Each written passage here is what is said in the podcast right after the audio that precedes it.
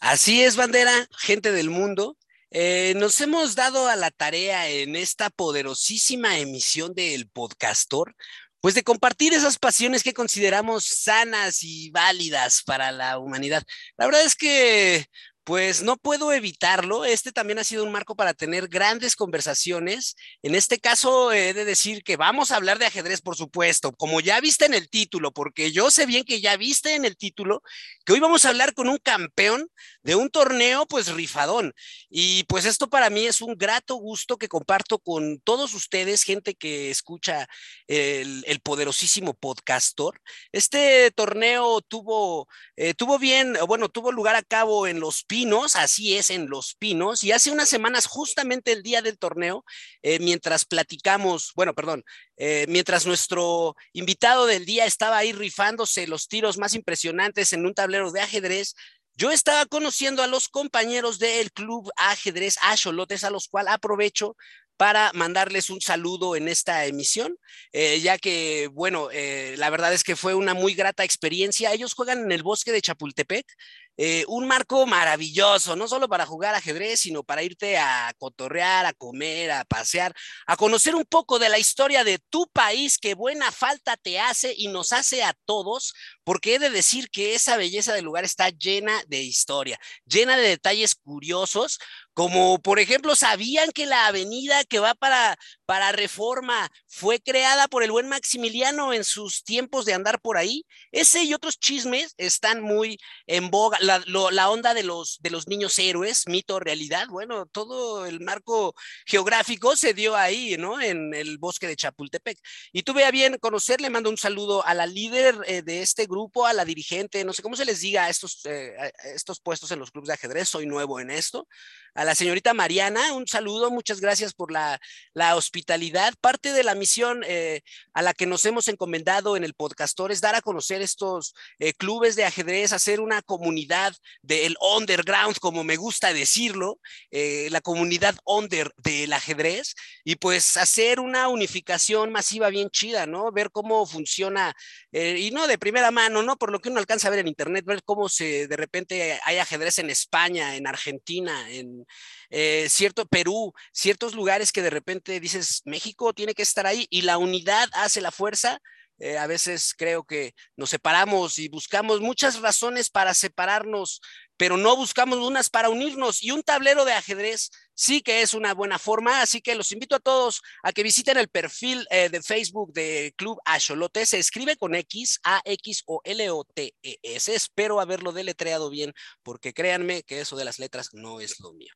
Un saludo para ellos. Eh, ellos son estudiantes de la Universidad de la Ciudad de México. También me parece muy remarcable esta labor que hacen. Eh, ellos se organizan para ir, juntar gente, si tú, pues bueno, no importa que vayas o no a la escuela, mientras te guste el ajedrez, pues te puedes acercar ahí al bosque, eh, ahí donde se encuentran ellos. Busquen la ubicación exacta en su perfil eh, de Facebook, en Club Acholotes.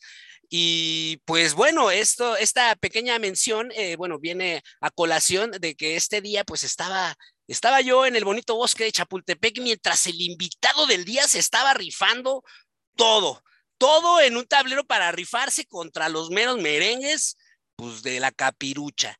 Y bueno, tengo el gusto de presentarles, ya me voy a callar por un momento, para presentarles ni más ni menos que a el ganador del torneo de los Juegos Juveniles y Paralímpicos 2022 sub-20 absoluto, alias el estatal de la capirucha del Distrito Federal, por supuesto. Vaya nombre, un saludo al mercadólogo o al tipo de la idea que le puso este tremendo nombre al torneo. Bienvenido al podcastor, mi estimadísimo señor Piero.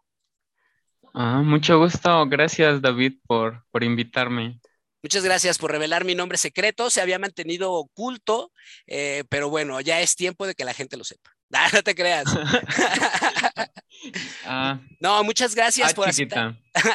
No. no. te creas. Muchas gracias, eh, mi estimado Piero, por aceptar esta invitación. Un gustazo, un gustazo tenerte. Muchas gracias por tu tiempo, eh, pues, para, pues, para esta plática. Y permíteme, bueno, para poder entrar al chismecito, antes que nada, vamos a darle un pequeño contexto a la gente. Te voy a hacer una pregunta, mi estimadísimo Piero. Dime, por favor, ¿quién eres y qué haces? Bueno, vaya, menuda pregunta. Pues soy Piero, Piero López. Ah, algunos amigos me dicen Rulo por, por Raúl. Ah, tengo 19 años y pues juego ajedrez, creo que más que nada por eso se me reconoce, se me, no, no reconoce, sino como se me ubica, es como, ah, eres el tipo del ajedrez, pero aparte de eso, creo que puedo decir que soy una persona insaciable. ¿Insaciable en qué sentido? Porque luego me malinterpretan cuando Sonó digo bastante insaciable. malinterpretable. Sí, este, es insaciable en el sentido de que siempre busco más, siempre busco superarme a, mí mismo y nunca estoy satisfecho, no solo en el ajedrez, sino en otros ámbitos, puede ser en los escolares, en los familiares, en sociales, en, todos los aspectos. Creo que siempre busco mejorar y creo que es un límite infinito que nunca voy a llegar a cubrir pero este, me esfuerzo y creo que eso me da satisfacción y felicidad. Caramba, muchas gracias, Piero. Pues la verdad es que sí, esto de la mejora continua es definitivamente un gran mensaje. Eh, pues muchas gracias. Yo la verdad es que para mí es un gustazo el poder hablar. Soy un neófito, soy un aficionado, por supuesto. Mi nivel pues es de un aficionado al ajedrez y lo digo con mucho orgullo porque lo abrazo eh, y, y pues bueno, de alguna u otra forma el poder hablar con una persona que ha competido a su corta edad, porque he de decir que es un hombre joven, eh, ya a niveles eh, chonchos, la presión que esto implica, el entrenamiento, la preparación, pues esto ya es... Eh, ya es algo que me lleva a hacerte una pregunta, pequeño, a mi estimado Piero. ¿Tú qué opinas? ¿El ajedrez es un juego o un deporte? Oh, bueno, yo digo que puede ser ambos. Yo considero que es un deporte cuando le pones un, mayor, este, un mayor, una mayor dedicación y un mayor empeño, porque podría decir que el fútbol también es un juego y es un deporte, pero es hasta qué punto tú lo llevas.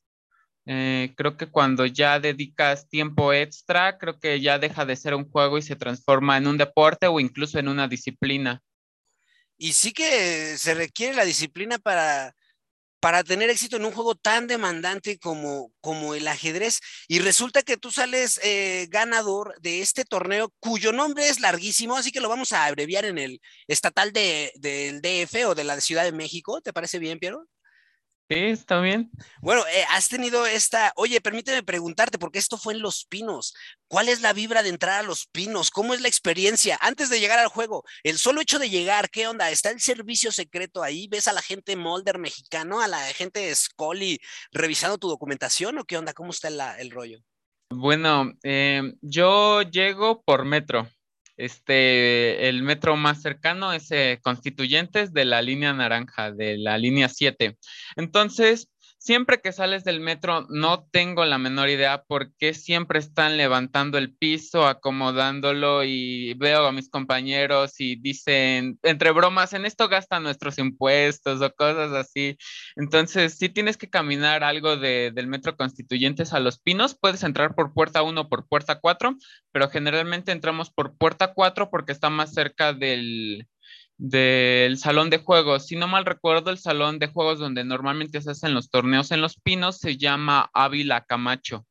Entonces está luego, luego de puerta 4 y te revisan este, la mochila los, este, los militares, los vigilantes, eh, te preguntan si no traen navajas o aerosoles y les dices no, porque pues no, porque vas a jugar ajedrez, ¿no? Este, y ya este, te ve, les dices, voy a jugar ajedrez, y dicen, ah, ya, y te dejan pasar.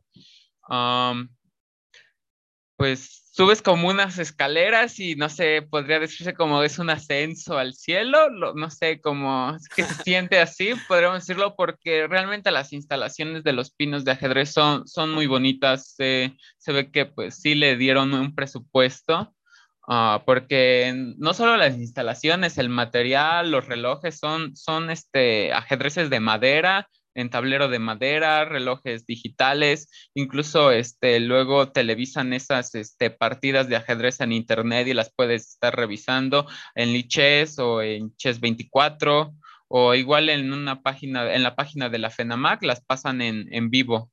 Y ahí las, las puedes ir viendo, dependiendo del torneo que, que, esté, porque luego hacen torneos y no, no las ponen dependiendo de la importancia que tengan. Um, y pues los protocolos este, te piden, bueno, ahorita por la pandemia es la toma de temperatura y el gel y tienes que dejar tu, tu mochila en el guardaequipaje porque no te dejan pasar nada a la sala de juego, no puedes pasar celular, no puedes, este, pues sí, nada, este, ningún aparato electrónico, los tienes que dejar porque si llegan a ver que tienes uno en la sala de juego, pierdes automáticamente la partida. Está en el reglamento de la FIDE, de la Federación Internacional de Ajedrez. Y este, eh, también te pasan detector de metales este, antes de jugar. Eh, te revisan pues que no tenga nada y si suena, este, te dicen qué traes ahí, ¿no? Eh, no sé si ha habido algún este, malentendido, no sé, digamos que algún jugador tiene alguna prótesis, así, no vayan a pensar que tiene ahí un, un, chícharo o no sé, este, no, no, me ha pasado. Me, me, pasó una vez que sonó el, mi cinturón y yo así de no traigo nada, o sea, no, no traigo nada. Este, eh, y le digo, no es mi cinturón y ya pues lo, o sea, como que me di cuenta después de que pues traía cinturón, ¿no? Y que a lo mejor eso era lo que sonaba. Y como que vi al árbitro diciendo, me quito el cinturón. Este, y me dijo, no pasa, y pues ya no, no, no pasó este, a mayores. Y otra cosa que me gusta en los pinos también es que te dan tu agüita cuando, cuando juegas, están los tableros ahí y hay como una mesa de agua, si puedes agarrar tu agua y ya este, eh, puedes irla tomando a, a ratos, pero este, igual hay zonas destinadas para tomar este, bebidas, eh, porque siempre tienes que estar con el cubrebocas jugando, eh, eh, pues ahorita por las condiciones. Órale, gran experiencia, porque recordemos que Los Pinos pues ha sido la residencia del presidente por ya un par de años, ¿no? Creo que ahora el presidente actual está en otro lado, eh, pero vamos, debe de ser unas instalaciones sumamente impresionantes. Entonces me imagino que más allá de estos medios en donde podemos presenciar los juegos, no podemos, por ejemplo, ver a detalle las piezas o el tablero. ¿Tienen algún detalle en especial? ¿Algún, no sé, el, logotipo del escudo del, país o alguna onda acá medio folclórica? Um, Realmente no, este, todos tienen como el diseño, como digamos, oficial de los torneos importantes.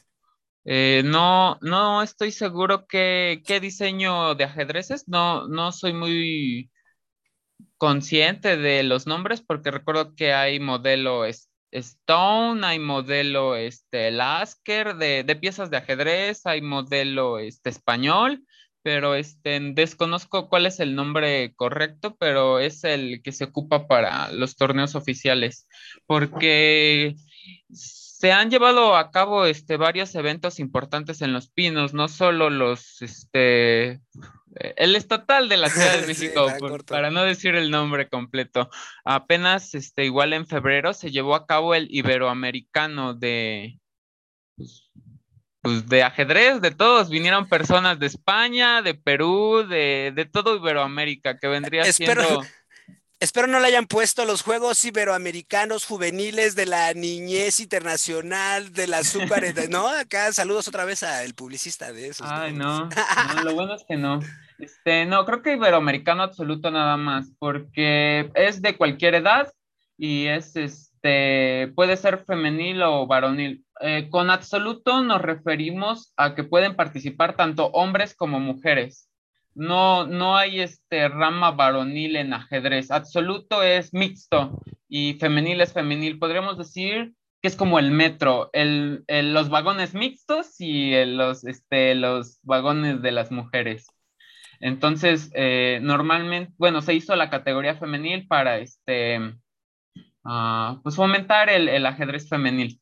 Pero ya regresando a la, a la pregunta, este, eh, no, no tienen como un, un modelo este, en específico las piezas así distintivo. Muchas eh, gracias, mira, ya me dejaste tarea. Yo ni siquiera sabía que había estilos de, eh, bueno, como de piezas, lo cual pues va a estar padre porque ahora las voy a buscar y eso será un aliciente para que tú que estás escuchando eventualmente busques esto en YouTube y veas exactamente las piezas, ¿verdad? No, y además esa acotación que estabas haciendo, mi estimado Piero, sumamente atinada, esto de lo de absoluto y mixto no lo sabía. ¿Así funciona eh, todos los torneos acá oficiales? O sea, esta es una medida, es, es como funciona en un torneo oficial de ajedrez. Eh, hay una, realmente las mujeres pueden ir y competir en la, en la categoría eh, mixta o absoluta. Sí, este, sí, generalmente eh, cuando hay femenil, la mayoría de las mujeres este, juegan en la femenil, pero sí hay una que otra que se anima y dice, ah, yo me voy al absoluto. Eh, luego lo que normalmente hacen este, las chicas que van al absoluto es porque quieren subir su rating, su, puntaje FIDE. Eh, recordemos que no hay este, tantas mujeres con, rating a comparación de los hombres. Entonces, eh, casi siempre juegas con las mismas y como que luego cuesta mucho trabajo jugar con una persona que ya has jugado tantas veces de lo mismo que has jugado muchas veces con ella. Entonces, eh, podremos decir que migran al absoluto, pues para robarnos los puntos a los hombres y subir más, este, más pronto y pues también, eh, pues para foguearse y también pues para demostrar que realmente este, las mujeres también saben jugar ajedrez y no, no le sacan, podríamos decir. Claro que sí, ¿no? Un gran mensaje al cual el podcastor y, eh, pues, ¿cómo llamarlo? Las producciones, el podcastor eh, se unen arduamente. He de comentar aquí que hace poco, bueno, voy a, en una serie de, de videos, estamos, vamos a tratar precisamente este tema. Hubo, encontré una investigación de una universidad en, no recuerdo si en Canadá o en Londres, en donde responden a la pregunta de si las mujeres o no son peores en el ajedrez, ¿no? A base de estadísticas. La conclusión es que acorde a los, a los, a los rankings, no, no hay una superioridad, no somos mejores los hombres como las mujeres, son igual de competitivas y de chingonas. La diferencia es la demografía, hay menos hay menos mujeres. Entonces hay que fomentar, yo estoy de acuerdo en que hay que fomentar y hay que eh, pues invitar a, las chicas que yo estoy seguro que dan un gran trabajo. Siempre lo digo, en México la gloria últimamente nos la dan las mujeres, la gloria olímpica deportiva. Las mujeres son unas eh, fregonas y no dudo eh, de la capacidad en el ajedrez. No se pierdan esa tremenda investigación que hicimos en un par de videos próximamente. La verdad es que va a estar bastante interesante. Y una gran acotación, mi estimado Piero porque pues sí es duro. Oye, ¿y cómo llegas a este torneo? ¿Cuál es el camino a, llegar a él? Porque si ya es, me imagino, quiero pensar, corrígeme si estoy mal, y bueno, pues para la gente que, que esté escuchando y no sepa cómo funcionan, ¿cómo llegas a una final de un estatal en la Ciudad de México? Ah, bueno, ah, recordemos que tenemos 16 ah, alcaldías, antes se llamaban delegaciones, ¿no? Pero ahora son alcaldías. Entonces, ah, en esta convocatoria cada alcaldía puede mandar a dos representantes, dos representantes por alcaldía. Entonces, cada alcaldía hace su selectivo para sacar a sus representantes. Eh, yo juego por Iztacalco, entonces este, representé a Iztacalco en, los, este, pues, en el estatal de, la Ciudad de México. Entonces, pueden mandar dos este, representantes cada alcaldía. Luego viene un clasificatorio. En el clasificatorio em, tiene un ritmo, bueno, se juegan tres ritmos. El clasificatorio se, juega 60 minutos más 30 segundos de incremento por cada jugada. Juegan de todas las alcaldías y los seis primeros lugares pasan a la, a la ronda final, a lo que podríamos ponerle como round robin. Ahí, así viene la convocatoria, que es un todos contra todos. Y juega cinco juegos y el ganador de, los cinco juegos es el, bueno, no el ganador de los cinco juegos, el que haga más puntos, porque eh, realmente no, pues luego no puedes ganar todas las, partidas. El que haga más este, puntos de, de esas cinco rondas eh, se, vuelve el campeón de, de, la Ciudad de México en su respectiva categoría y rama. Y ese eres tú, mi estimadísimo Piero, en la categoría sub-20 absoluto lo cual pues es un gustazo y un honor para el podcastor estar teniendo esta conversación contigo y además aprendiendo.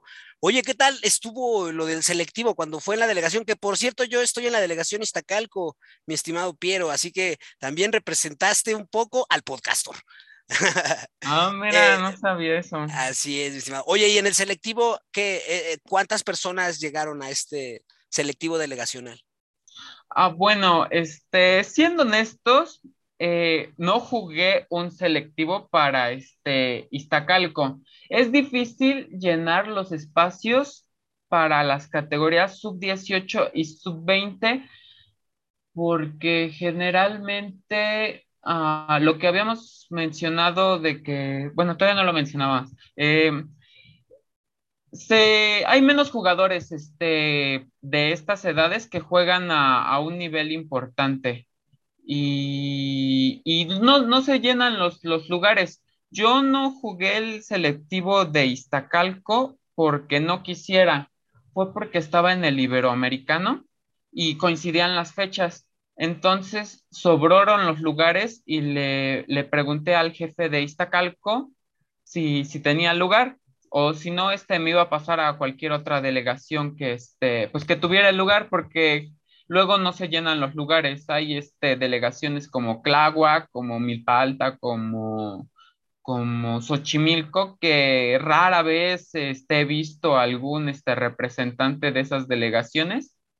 Y este, me dijo que sí, este, entonces este, le, le dije que si me daba el lugar, me dijo que sí y jugué, pues representé a Iztacalco saltándome pues esa, esa fase preliminar y yendo directo al clasificatorio, porque otros compañeros de delegación Cuauhtémoc, de delegación Coajimalpa, sí se tuvieron que, ganar su lugar, igual Venustiano Carranza, vi que hicieron sus selectivos, Gustavo Madero, Iztapalapa también. Órale, no, pues entonces sí es... Eh, bueno, dos cosas, o sea, si eres un competidor eh, bravo, ¿no? Me gustaría ahorita platicar eh, de tus inicios en el ajedrez, eh, pero bueno, antes concluir la experiencia de ir a Los Pinos, porque a mí se me hace muy remarcable esa onda de, imagínate, Piero, ya le puedes decir a tus nietos, no, yo me fui a Los Pinos, ahí es donde se han tomado decisiones sumamente importantes, a echarme dos, tres partidas y ganarle a la banda. Está sumamente remarcable. ¿Tomaste fotos ahí tú muy rifado? Sí, claro, este, es que mi mamá me dice, otra vez en los pinos, no te cansas de jugar en los pinos. Y es que he jugado en los pinos como unos ocho torneos, nueve torneos ya llevo, este, porque no tiene mucho que abrieron las instalaciones del centro de alto rendimiento, tendrá como, como 2020. Y en el 2021 fui como a cuatro o cinco torneos y ahorita en lo que va este de, del año igual unos tres torneos. Entonces, este, no sé, creo que... Ya es cosa de todos los días. Ya, ya, ya es muy común ya. No, hombre, yo cada que paso por ahí siento que el servicio secreto me anda buscando, se me quedan viendo raro, ¿no? Hasta entrar es un, eh, es muy complicado. Entonces, para mí es, esto, lo estoy viviendo a través de ti en esta conversación, mi estimado Piero, y lo cual, pues agradezco. ¿Y qué tal estuvo ya una vez en el clasificatorio con estos seis competidores? Eh, round Robin, fíjate, ahora por fin entiendo qué es el Round Robin. Yo solo he ido a dos torneos en mi vida, tres realmente. Y, este, y, había visto esto de Round Robin, pero no sabía qué, qué implicaba. Pensaba que era como solo un nombre propio y ya. Pero ahora, ahora entiendo que es como la campal. O sea, es todos contra todos. Eh, last man standing. El que quede de pie al final gana ¿Y qué tal estuvo el nivel ahí, mi estimado?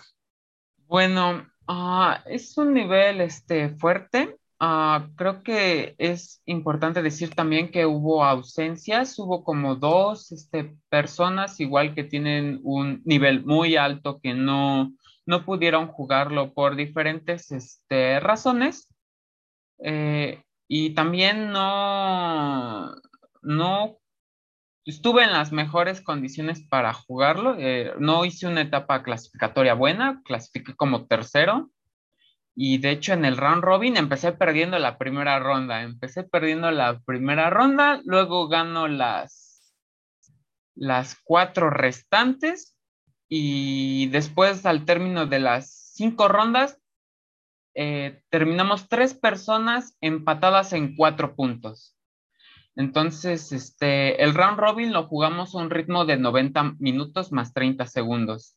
Entonces, este, al estar empatadas las tres personas con, con los mismos puntos, se lleva un desempate. ¿Y cuál es este desempate? En la convocatoria, el desempate son partidas rápidas. Partidas rápidas, podríamos decir tiempos extra, así, este, analogiando este, 10 minutos más 5 eh, con ambos colores. Podremos decir ida y vuelta. Este, juegas primero con blancas y tu rival con negras y luego con negras y tu rival con blancas, pero con las dos personas que empataste. Entonces, este, me inspiré y, gané los, este, los, los, los cuatro juegos del desempate. Y este, pero pues fue, fue muy, muy pesado porque el domingo fueron dos rondas. Juegas primero a las, a las 10 y luego a las 4. Y terminé mi partida de las 4 como a las 6, casi 7. Y este, como media hora de, como de descanso y luego, luego tienes que jugar los desempates. Y para mi mala suerte, podríamos decir, me tocan jugarla a mí las dos partidas con las dos personas seguidas. Primero juego con una persona y luego juego con la otra, porque la persona con que jugué al principio descansa, digamos que tiene como ese momento de descansar mientras yo juego con la otra persona. Igual con la persona que estaba esperando al principio, igual puede descansar y conmigo fue seguido. Y es una partida tras otra, no es nada de, este, terminamos, digamos, jaque mate, te acomodas piezas, cambias lugares y juegas la otra terminaste tu match con la otra persona, va la otra y tienes que jugar los desempates. Y se sintió padre porque las pasaron en liches, me estaban diciendo, Piero, te vi en liches este, jugando y yo así de, ah, qué, qué bueno que sí la jugué bien, ¿no? Pues para que no, para que no me digan, ah, te equivocaste, ¿no? Y te vimos, este, este. Órale. Oye, está bien chido. ¿Y tienes alguna de esas partidas para que la compartas y la ponemos aquí, el GIF? Me gustaría platicar de una. Me gustaría platicar de esa derrota que tuviste.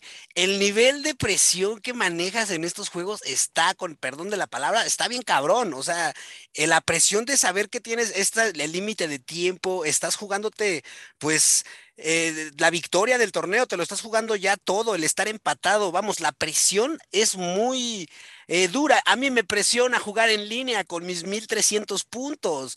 O sea, a este nivel que es el, alto nivel, o sea, estamos platicando, estamos escuchando la conversación de un deportista de alto rendimiento, el equivalente a un seleccionado nacional, en lo que quieras.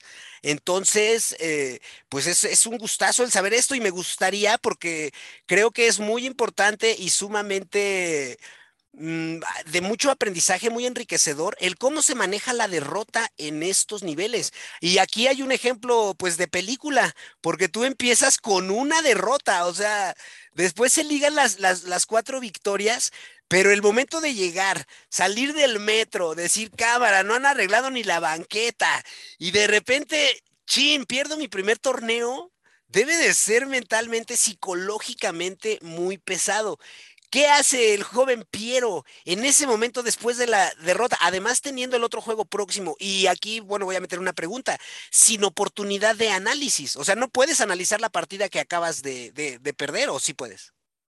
Ah, bueno, el round robin no se llevó un mismo día, se llevaron ah, tres días por, por, lo mismo que pues es de 90 minutos más, más 30 segundos de incremento por cada jugada se llevó a cabo del 2 al 4 de marzo, empezando el viernes. Entonces es una partida el viernes, dos el sábado y dos el domingo ah, del round robin. Y las cuatro que te digo al final fueron el mismo domingo, pero fue por los desempates. Si hubiera alguien quedado en primeros por puntos así puros y nada, este no se juega, no es necesario, jugar desempates.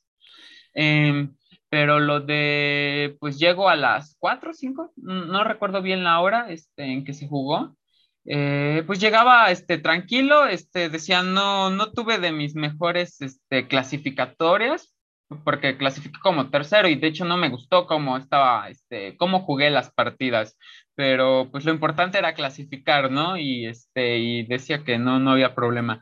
Y juego respectivamente con la persona que me gana en el clasificatorio. Vuelvo a jugar con la persona que me gana en el clasificatorio en el round robin y este ya había analizado antes este pues qué jugarle este las partidas de ajedrez en un nivel más alto inician antes de que estés en el tablero.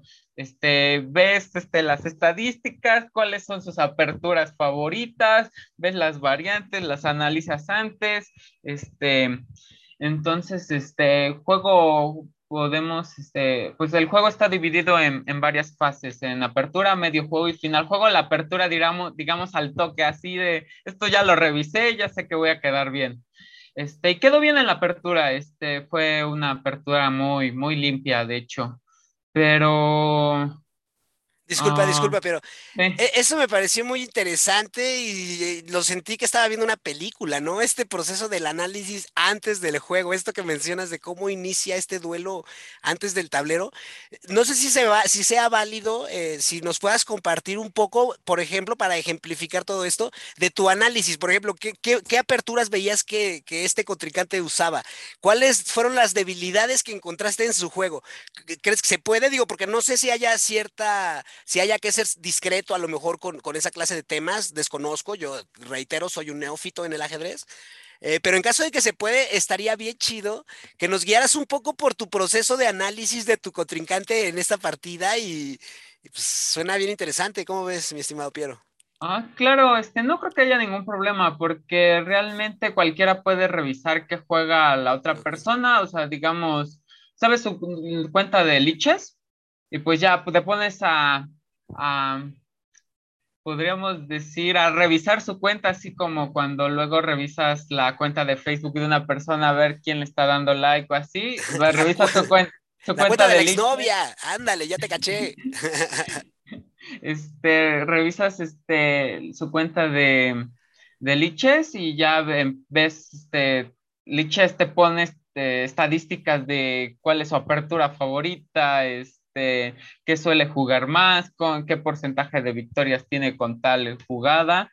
Y bueno, lo que yo vi es que eh, no es un jugador que prepare sus aperturas, digamos que su, es muy sólido, eh, no, no busca ganar, sino que busca más el error del adversario y lo que busca es más no perder, o sea, no perder y si se puede, este, gano pero, pero no pierdo, o sea, no, no, no voy a perder. Entonces yo voy con negras en este, la primera partida, dije voy con negras y algo que siempre eh, eh, he jugado es que con negras a ganar y con blancas a ganar, nada de que con negras como tiro después, este juego un poquito más sólido, este, mis, mis defensas con negras podríamos decir que son un, un poco más agresivas entonces siempre, siempre buscando el punto. Y pues yo preparo mi, pues mi defensa, este, y la juego así sin contratiempos, pero eh, realmente no, no, estaba jugando bien, este, no, no estaba concentrado y de repente empiezo a jugar este, jugadas imprecisas, o sea, no, no errores, este, solamente imprecisiones y, empecé a quedar un poco mal de poco en poquito y en la jugada clave este, colapsé totalmente, este, duró como tres horas la partida, tres horas y media y, y terminé, terminé perdiendo la partida y salí muy, muy enojado, este, yo digo cabreado, salí muy cabreado y este, estaba molesto, decía, no, este, ¿qué, qué, qué pasa? Y es que era el favorito para ganar el torneo este, eh,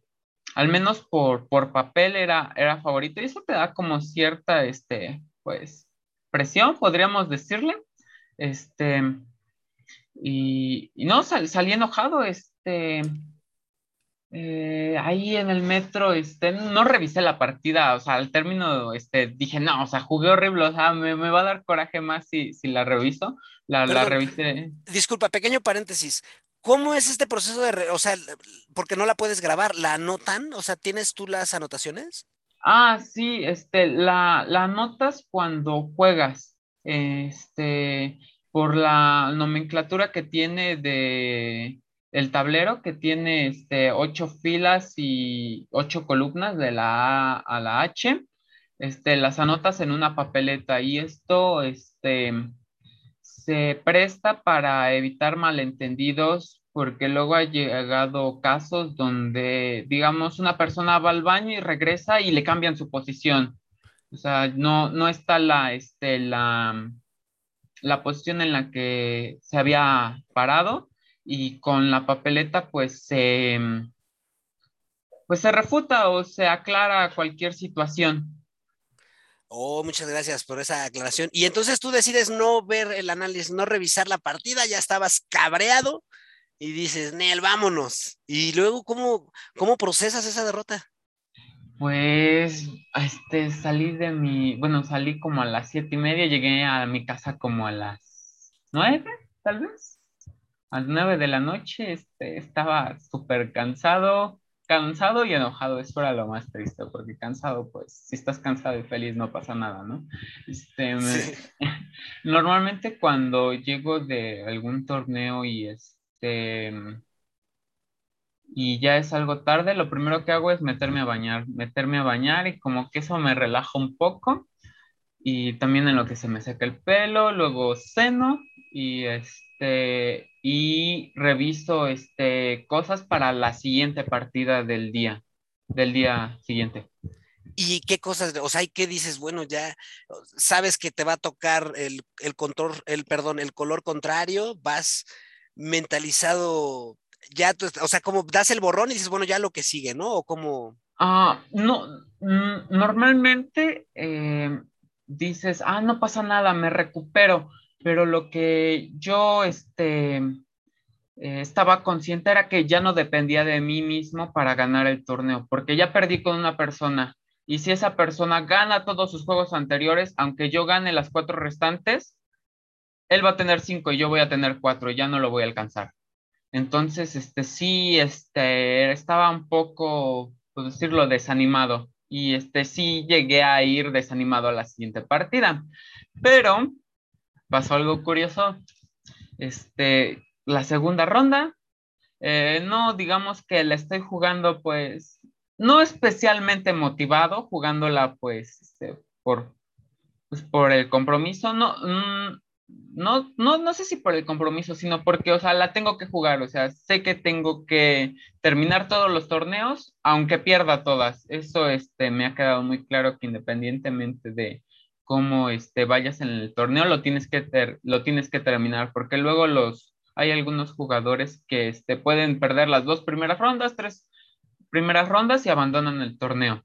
Entonces, este, estoy jugando, precisamente me toca contra David, con este, David Rivera, un saludo a David Rivera, que gracias a David Rivera estamos teniendo una conversación, esta conversación. Él fue quien amablemente brindó el contacto, así que gracias por mencionarlo, eh, porque en, la, en, el intro se me pasó saludar a, mi tocayazo. Tocayo, un saludo y muchas gracias. Perdón, Piero. No, no pasa nada. Sí, igual saludo, David. Este, juego con él y decido este, no jugar lo que usualmente juego con blancas, porque tenía como esa intuición de que David me iba a preparar algo. Así tipo como lo que este, como lo que yo hice con mi rival anterior, ¿no? Ah, eso está chido, esa. Entonces, este, le cambio la jugada, ¿no? Y de hecho, este, se nota porque el, el, ritmo de las jugadas, digamos, las tres primeras jugadas es así un ritmo muy rápido, juego la cuarta jugada donde cambia todo y se queda así pensando, no sé, digamos, seis minutos, tipo, ¿por qué no me jugó lo que, lo que, le había preparado? Eso no estaba en el plan, ¿no? Ajá. y fuera del tocayo. Este, pero digo, todavía no, no estaba motivado, podríamos decir. pero este sigue sigue pero ganas esa partida le ganas a, David gano esa partida pero como que tienes como una, una tolerancia para llegar a las partidas este, tienes 30 minutos para llegar a las partidas, porque si no la pierdes por default. Entonces va como a la media hora y el chico que me gana el día anterior no llega a la segunda ronda. No llega a la segunda ronda y como que eso me motiva otra vez, porque digo, ya perdió.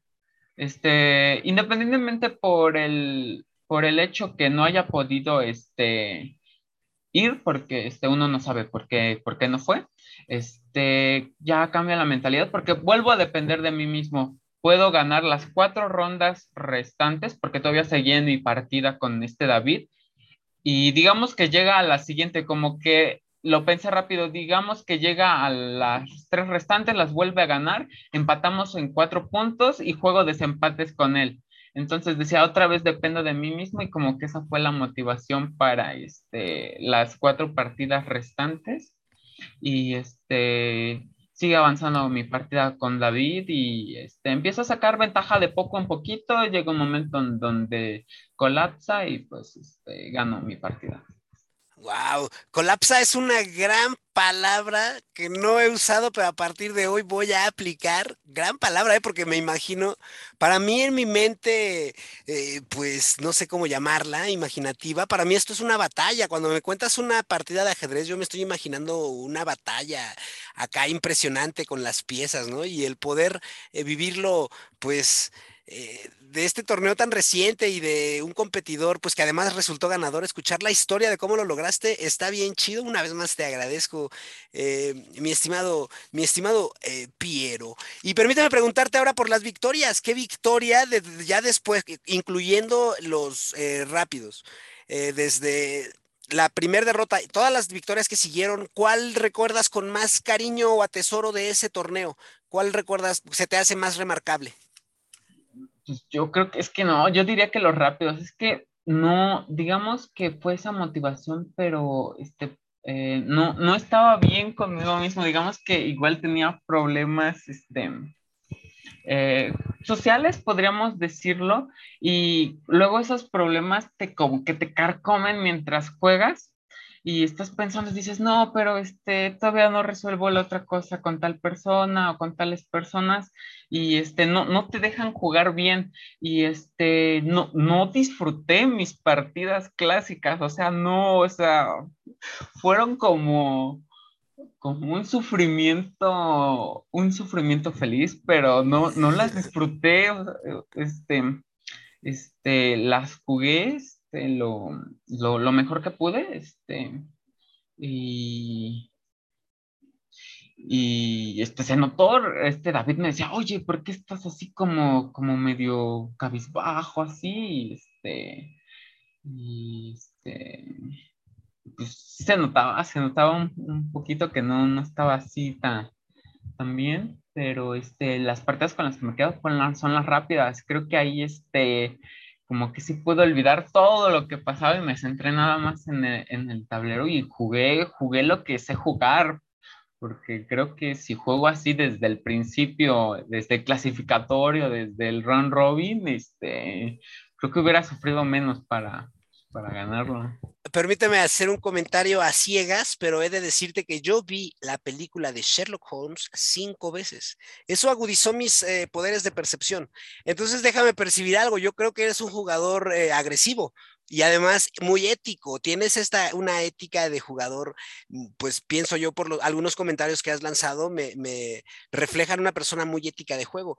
Y pienso que eres un jugador agresivo en el sentido de que buscas, incluso con las negras, con las defensas, buscas el ataque. Mi pregunta va y hago este comentario por, por lo que voy. En el rap, en los duelos rápidos que no tienes tanto este tiempo y pues ves, me imagino yo más como por instinto. ¿Cómo te avientas? O sea, preparas tus aperturas, ahí sí ya dices, yo voy a jugar esta apertura y de ahí improvisas, o cómo, cómo lo preparas? Ah, bueno, eh, respondiendo primero lo de ético, sí, sí, creo que sí, como que en, al menos en ajedrez sí tengo unos valores este, muy remarcados en la vida pateas viejitas, bueno, pero... no, no, bueno, no, de hecho sí, también en la vida. un chiste, buen chiste. este, y, pero en lo agresivo hay algo curioso conmigo. Con negras juego muy agresivo. Juego, este, partidas así, líneas que son muy agudas, que tienes que saber teoría, bastante teoría, porque si no te la sabes bien, puedes estar perdido, este muy rápido. Pero con blancas pasa algo muy curioso. No juego aperturas agresivas con blancas. Con blancas soy más tranquilo y voy apretando de poco en poco. Este, ¿Estratégico dirías que eres eh, más posicional con las blancas? Con blancas soy muy posicional, muy, muy posicional. Y con negras sí, sí soy muy agresivo, muy, muy a los golpes. No, no sé muy bien a qué se deba no sé si tenga que ver con lo que platicamos al principio de introvertido y extrovertido, que dependiendo de la situación, el contexto, este, puedo ser una cosa o la otra, porque en general lo, mejor que tiene que hacer un ajedrecista es, es dominar esos dos estilos porque luego este, cuando juegas este, muy agresivo y te secan la posición, donde no puedes ser agresivo porque la circunstancia en el tablero no te permite hacerlo, tienes que aguantarte esas ganas de, ser agresivo. Este, porque si lo fuerzas, vas a, vas a terminar, este, por decir, palmando, ¿no? Perdiendo. Y este, igual cuando eres muy este, posicional, pero llega una posición en donde tienes que ser agresivo, tienes que irte a los golpes y no te animas, este, puedes, puedes dejar escapar una oportunidad y, este, te pueden terminar dando la vuelta.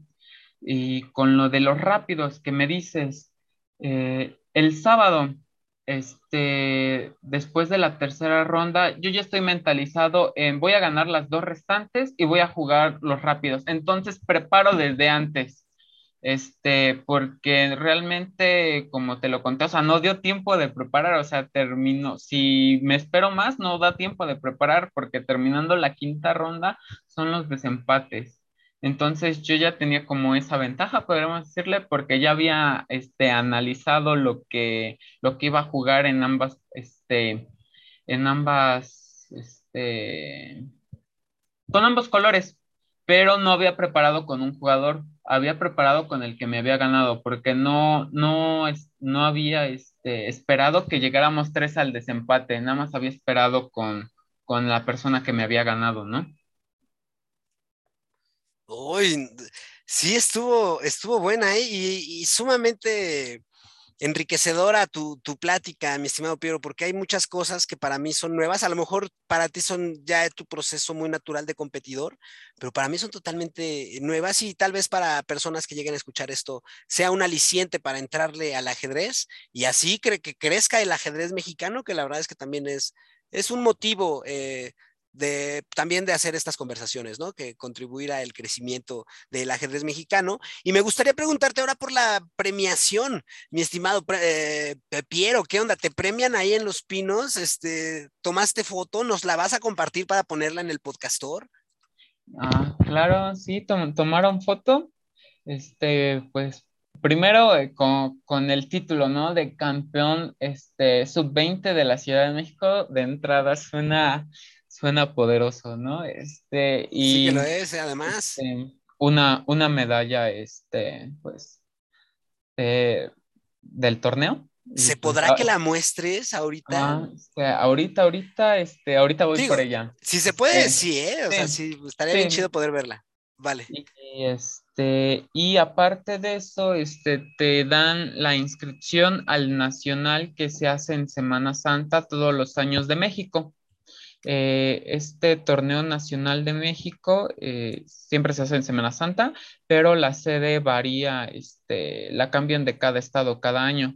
El año pasado fue en Tabasco, el año antepasado se canceló por la pandemia, el año anterior al 2020 fue en Aguascalientes y van rotando este, la, la, este, la sede. Este año este, es en Chihuahua en Chihuahua, Chihuahua.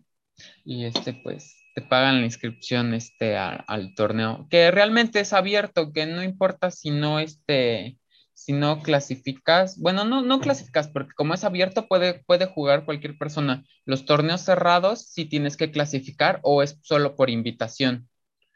Este, por ejemplo, podríamos decir que el round robin fue un cerrado porque hubo una clasificación para, para llegar a él. Este, entonces, eh, y pues el torneo en Chihuahua. Este, ¿Ese cuándo es? El, del 12 de abril al 17 de abril. Híjole, sería un gusto. Ojalá y me pueda escapar de trabajo e ir allá. No a jugar, la verdad. O bueno, sí voy a jugar, pues nada más para vivir la experiencia. Pero sí a saber qué onda, ¿eh? Qué, y qué padre. Y luego, ¿qué onda? ¿Te dan tu medalla? ¿Te dan tu, y te quedas, ganas puntos para tu... ¿Qué, qué, cómo se maneja? ¿Qué ranking? Mencionabas que ya son jugadores fuertes. ¿En qué se basa la fortaleza? ¿En los puntos que, que tienen ante, ante el FIDE, ante alguna comisión? Bueno, hay dos tipos de puntaje. Eh, es, el rating FIDE, que es el internacional, y el rating FENAMAC, que sería el rating nacional, que solo es válido en México. Y el rating FIDE, pues es válido en cualquier parte del, mundo, ¿no? Em, este torneo nada más era válido para rating este, nacional. Este, y y nada más, no, no para rating este, internacional. Pero igual, ¿no? Bueno, pues es que es, pues es, bastante, bastante remarcable y pues una, una experiencia agradable, me imagino, ¿no? Bueno, una de muchas que ya has tenido, pero el hecho de salir campeón en este, en este último. ¿Cómo recuerdas o cómo vas a recordar este último torneo? Por haber sobre, haberlo ganado en un momento muy difícil personal, que esto pienso yo que le da un mérito, le da un plus, le da un extra a esa victoria. Digo, por lo menos desde afuera así lo percibo, ¿no? Porque imagínate, estar teniendo la mente en otro lado, no estar concentrado en el juego por X situación y aún así ganar. O sea, creo yo que ahí hay una, es una muy bonita reflexión, ¿no? Y está muy chido para ti como que tú lo viviste, digo, yo solo estoy aquí viéndolo desde afuera, pero tú que lo viviste, ¿cómo, cómo va a quedar grabado este, este torneo de un extra nombre en tu, en tu memoria, mi estimado, mi estimado Piero? Pues no, fue, fue muy feliz. Creo que terminando eh, los desempates, como que me tardé en asimilar que había ganado, como, como que fue así como de, ah, ya terminé. Y no sé, como, como que luego ya vino, vino la emoción, así de, ah, gané, gané. Y algo que siempre me, me pongo a pensar cuando, cuando inicio mal un torneo o pasa alguna situación en el torneo, digo, va a ser una gran historia si termino reponiéndome en el torneo y lo gano. Como que igual pienso en un escenario en donde me repongo del, torneo y lo termino ganando. Y no es la primera vez que me pasa así de que por X situación este, eh, eh, pasa algo en el torneo y tengo un desempeño medio irregular al principio y luego al final termino como, como si nada hubiera pasado y este, no, pues se siente padre. Es como si tú solito te, te pusieras este, el nivel en extremo difícil. Y, y, pues, pues no la idea tampoco este, ponerte las cosas más difíciles de lo que son, sino son circunstancias que se van dando, pero es, es, es, este, es más no, no, no se puede negar que una victoria es más satisfactoria mientras más difícil te haya resultado conseguirla. Y respecto a la medalla, ya, ya me la pasaron, está aquí.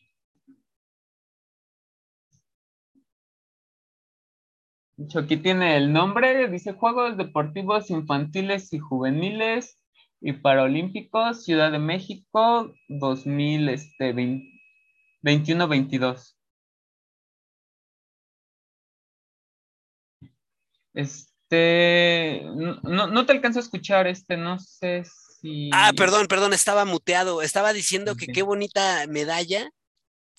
Eh, los invito a que la vean, busquen eventualmente. Ah, mira, viene en la parte de atrás el escudo de, de la Ciudad de México, ahora CDMX. Muy bonita eh, medalla con una, no quiero equivocarme y exponer acá mi ignorancia, pero bueno, pues es una, no sé si sea una figura eh, prehispánica. Prehispánica, si sea algún dios o algo así, la verdad desconozco, pero está bien chida. Muchas felicidades por, por ese. Concuerdo contigo, la verdad es que cuando las cosas son más complicadas y las logras, son aún más satisfactorias. La, victoria es, es, dulce en esas circunstancias y pues tú vaya que, Vaya que lo lograste, mi estimadísimo Piero. Y algo que he notado es que, o sea, son varias tus experiencias en torneos. Digo, esta fue creo yo, la más reciente. A lo mejor, eh, muy probablemente la aventura continúe en el Nacional en Semana Santa, pero déjame ir un poquito al pasado, mi estimado Piero. Ahora vamos para atrás en este viaje del tiempo que es el podcastor. ¿Cómo llegó el ajedrez a tu vida? Eres un hombre muy joven. ¿A qué edad llegó? Ah, bueno, así bien, bien. No sé, creo que a los siete años podríamos decir, pero no, o sea, nada más mi papá me enseñó a mover las piezas, siete, ocho años, mover las piezas, sí, es que es, es gracioso porque siempre, digamos que he tenido facilidad para cosas mentales. Recuerdo que siempre jugaba memorama con mi papá y pues le ganaba, ¿no? Porque memorizaba así bien rápido dónde estaban las las tarjetas, ¿no? Que se levantaban y siempre le ganaba. Entonces, este, supongo que un día en broma me dijo, este, vamos a jugar ajedrez, ahí no me vas a ganar. Y pues perdía, ¿no? Sorpresa. Perdía, ahí perdía y pues lo tomé como un juego, o sea, este, como que sí estaba así como, ah, le voy a ganar, este, algún día, pero le voy a ganar, este, pero no, no me, no me daba esa pasión todavía que, surgió después. Luego, cuando cumplí 12, juego mi primer torneo este, de ajedrez. Escogí un mal torneo porque este, uno no sabe cuándo inicia me fui, diríamos, a meter a la boca del lobo a un torneo nacional donde todos juegan, porque de hecho las inscripciones son caras en el torneo nacional. Yo decía, ¿cómo una inscripción? 700 pesos por jugar ajedrez. Decía, pues, ¿qué es torneo de qué? Pero uno no sabe, ¿no? Aparte, pues también tenía 12 años y no era como si yo lo pagara, ¿no? Este, entonces, este... Mm, sabía lo básico, podríamos decirlo. No sabía jugar con reloj, de hecho me espantó ver el reloj. Dije, ¿qué es eso? Yo nunca he visto un reloj de ajedrez. Este. No, veo, veo, recuerdo más o menos mi primera partida en torneo. Horrible, horrible. Sacaba los caballos a las bandas, los caballos a, a 6 y H6. Y no, horrible, horrible y me dieron una paliza en esa partida. Y lo peor es que la otra persona no sabía jugar tampoco, solo sabía jugar más que yo. Y no, y salí llorando, salí llorando. no, no, no, solo llorar, este, no, no, creo que controlo bien mis emociones. Creo que es de lo que igual este, te ayuda el ajedrez al control de emociones, porque cuando estás en una partida no, no tienes que expresar cuando juegas este, si vas bien o vas mal. Eh, no, salí llorando, pero pues era un niño, era un niño de 12 años que escogió mal un torneo nacional y que perdió su primera partida por paliza. Luego gané una por default y estaba súper feliz. No llegó mi rival y yo así de, sí, mi primer punto, aunque no había hecho nada. Y pues terminé el torneo con tres puntos de seis posibles. Gané tres y perdí tres. No me fue tan mal yo decía, pues es mi primer torneo y ya luego dije, ah, ¿qué torneo me metí, no? Este, ¿en dónde me metí? pues... Órale. Pues a lo mejor fue el torneo correcto, ¿no? O sea, eso fue lo que te dio ahí la, pues como la onda de hoy, ¿no? Pues aquí soy. Porque entonces de los 7 a los 12 no hubo como tal un entrenamiento formal teórico. O sea, solo era mover las piezas, jugar en familia, pero nada de estudio. O sea, ahí sí fuiste con tu instinto, ¿no? Tal cual. ¿O ya había eh, algo de entrenamiento? No, no, no, perdón, perdón. Eh, dije a los 12, fue a los 10, perdón. El, ah, torneo, el, torneo, que dije fue en 2012, noviembre de 2012 fue en la UNAM. Fue un torneo este, eh, nacional en la UNAM. Este, no recuerdo quién vino famoso. luego revisando vi que vino alguien famoso. No sé si vino Judith Polgar este, y este Anand, a, a, CEU. Este, ahí creo que no me acuerdo en qué parte de Ciudad Universitaria fue, pero ahí estaban. Este, perdón, fue, fue en 2012, no en este. Tenía 10 años, tenía 10 años. Tú a los 10 en el 2012. Ajá. Eh, y no, no hubo nada de, este, de teoría, podríamos decirlo. Y tampoco hubo hasta 2014, cuando cumplí los 12 años, ahí ya este, empecé este, a formalizarlo, pero todavía no fue una formalización de lleno. Este, porque recuerdo que pasó mi cumpleaños casi, casi, cumplí recién 12, saliendo casi de la primaria y este, mi mamá me dice, este, oye, ¿te gusta, gusta ajedrez? ¿Te gusta el ajedrez, no? Y le dije, ah, sí, sí, sí me gusta, ¿no? Este, pues, no sabía nada más, este, dije, ah, a lo mejor me quiere dar un, un, ajedrez, ¿no? Y dije, ah, pues va, ¿no? Este, no, me dice, es que vi, este, un chico que está dando clases en un módulo de policía, este, a una calle de, de pues, de donde vivimos, ¿no? este, quiere decir, dije, ah, va, vamos, este, da la casualidad que un compañero de mi mismo salón, de mi misma escuela, estaba igual en ese taller de ajedrez y yo, yo ni en cuenta, yo así, ah, tú juegas ajedrez.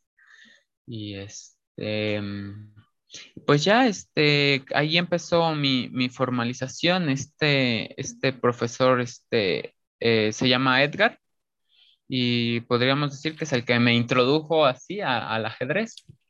Órale, pues qué, qué padre, ¿no? La verdad es que es algo muy chido de, pues de ver cómo tu, trayectoria, ¿no? Porque desde los 10, desde los 7 años ya empezar a conocer el juego y llegar al 2014 con el profesor Edgar y, tener tu primer acercamiento teórico, ¿cómo fue para ti? ¿Cambió en ti en algo? No sé, ¿lo percibiste aburrido a lo mejor? ¿Cómo fue el acercamiento? ¿Te dio un libro? ¿O cuál fue el primer coqueteo con lo táctico, con el estudio del ajedrez ya con, con, con Edgar, con el profesor Edgar? Bueno, de entrada, eh, la primera clase, lo que hace el maestro es primero revisar cómo vienes, digamos, eh, una evaluación diagnóstica. Entonces, este, juega, juegas con él y pues me ganó, ¿no? Y como de entrada hizo como que da, da un poco más de respeto al, profesor, ¿no? Dices, ah, sí sabe, ¿no? Este el bueno, este me va a enseñar. Eh, y, y pues no, no es tanto eh, al principio eh, teoría, porque luego eso como que asusta a las personas y hace que, se vayan. Lo, lo, que hacen primero es como ver que sea constante, que, este, que siga yendo, porque daba clases dos veces a la semana de dos horas. Entonces, digamos que ya vas unas cuatro semanas, cinco semanas, ah, ya ves que pues al menos tiene ese compromiso, ¿no? Si le interesa y lo platica contigo, oye, ¿hasta dónde este, te gustaría avanzar un poco más? Entonces, este, eh, tú mismo, te, como que él me dio la libertad de decidir, este, pues, qué quería y le dije, sí, sí me interesaría, este, subir, este, mi nivel, este, ya empecé a ir a, otros torneos. Eh, antes iba a torneos a la delegación Iztacalco, hacían, este, eh, torneos cada, cada fin de mes, cada último domingo este, de cada mes, este, y, y jugabas y te daban una medallita, este, y pues esos torneos son más para, para personas que van iniciando, tienen como ese nivel para seguir fomentando que vayan y, y juego ese mismo torneo de abril, porque igual fue a principios de abril cuando empecé y al final de abril fui. Él va a verme, o sea, él me va a acompañar al torneo y como que eso igual me, motiva, ¿no? Es como de, ay, ay, ese apoyo. Y de hecho quedo segundo en sub 14, creo que tenía, sí, en sub 14, sub 14, sí, sub 14, en sub 14 y este, y pues ahí me voy adentrando, pero pero todavía era muy ligera la teoría que, manejaba. De hecho, este, podríamos decir que me salté algunas cosas importantes, porque lo primero que te enseñan es jugar peón de rey. Juegas peón de rey, cuando inicias, él no me enseñó peón de rey, este, me jugó, me, empezó, me enseñó inglesa, me dijo, vas a jugar pues, inglesa, ¿no? Em, em, y pues jugaba inglesa y, siciliana, jugaba siciliana. Podría decir que adopté como el repertorio que, que él tenía. ¿A la fecha lo mantienes? Digo, me imagino que lo has enriquecido, pero... Este, pues todavía, este, cuando ya llegas a, un nivel más alto, no, no puedes jugar siempre lo mismo, porque pasa, pasa lo que te digo de que te, preparan, te, preparan antes de iniciar y este... Y si, si más si juegas muchas veces con la misma persona, incluso porque luego hay jugadores que, que no preparan, ¿eh? no, no, no todos no todos preparan, incluso aunque sean jugadores así de más alto nivel, no todos tienen esa dedicación para preparar, pero incluso si, digamos, ya le ganaste cuatro veces con lo mismo, se va a terminar ratando y va a analizar aunque no quiera. Y este, no, ya, ya lo cambié, lo cambié totalmente, ya he dicho, no juego lo con lo que inicié. Bueno, pero fue un, fue un buen inicio, ¿no? Fue un... Sí, y de hecho lo, lo, guardo como, podemos decirlo, armas secundarias si en algún momento este, se puede dar o igual en alguna partida rápida o de entrenamiento o amistosa o digamos que me da esa este, libertad para experimentar porque luego hay partidas donde tienes que ir a lo seguro, tienes que jugar lo que sabes jugar, lo que mejor dominas porque pues te estás jugando algo, ¿no? Qué bárbaro. Y actualmente, ¿cuáles son tus aperturas favoritas? A veces me cuesta trabajo hacer esta pregunta a jugadores de alto nivel porque no sé si haya ciertos secretos tácticos que haya que mantener. A lo mejor es una de esas preguntas inadecuadas que hacerle a un ajedrecista, ¿no? Pero pues las tengo que hacer. Más vale pedir perdón que pedir permiso. Ah, no, no pasa nada. Igual, este, pues, digo, pueden revisar mi perfil. Ah, sí lo voy a hacer. ¿Cómo te llamas? Para aprender ah, de los ah, grandes. Este, Vigo 06. Vigo con, B de... con B de vaca y con doble G. Vigo este 06, que eso, este, lo de Vigo, este, que luego me dicen Vigo, eh, tiene, tiene un... Este, a ver, este, cuéntanos la historia de Vigo. Un, contexto muy, muy cotorro, yo, yo diría cotorro, como chistoso, gracioso. A ver, ¿nos lo eh, En 2017 eh, digamos que ya supero a Edgar, ¿no? Ya, este, ya doy el siguiente paso y realmente ya no, no me puede aportar tanto, entonces me canaliza con otra persona que tiene este mayor nivel porque veía que seguía pues avanzando, ¿no? Y no, no quería que me detuviera. Eh, esta persona me, me pide que haga un anagrama un anagrama que significa algo para mí. De hecho, Vigo es un anagrama. Este, pero pues tenía 14, 15 años y pues anagrama medio curiosón. Este, eh, significa victoria. La B de Vigo es victoria. Este, la I es de intuición. La primera G es de ganar. La segunda G es de ganar y la O es de otra vez, pero no me gustaba cómo quedaba Big Up por la V de, de vez, entonces lo dejé en Vigo y me quedé ahí. Y pues soy Vigo. Órale, está bien chido, ¿eh? está súper chido, muy, además de creativo, muy como con cierto poder, ¿no? O sea, porque sí creo que cuando le pones poder a esta clase de, símbolos, a lo que sea que nosotros en nuestra mente le demos esa energía, claro que tiene un impacto. Me gustó mucho esa, mi estimadísimo, mi estimadísimo Piero. Y Piero no es un para nada un anagrama, ¿verdad? No, no, así a mí así me llamo. Oye, pues muchas gracias por compartir esa, mi estimadísimo, mi estimadísimo Vigo. ¿Cómo andas de tiempo? ¿Todo bien? Sí, es todo bien. Bueno, porque la verdad es que muy enriquecedora la conversación contigo. Eh, me quedé impactado con esto que me comentaste de Vigo. Me quedé pensando en un nombre, pero ahorita no me acuerdo cómo se llama.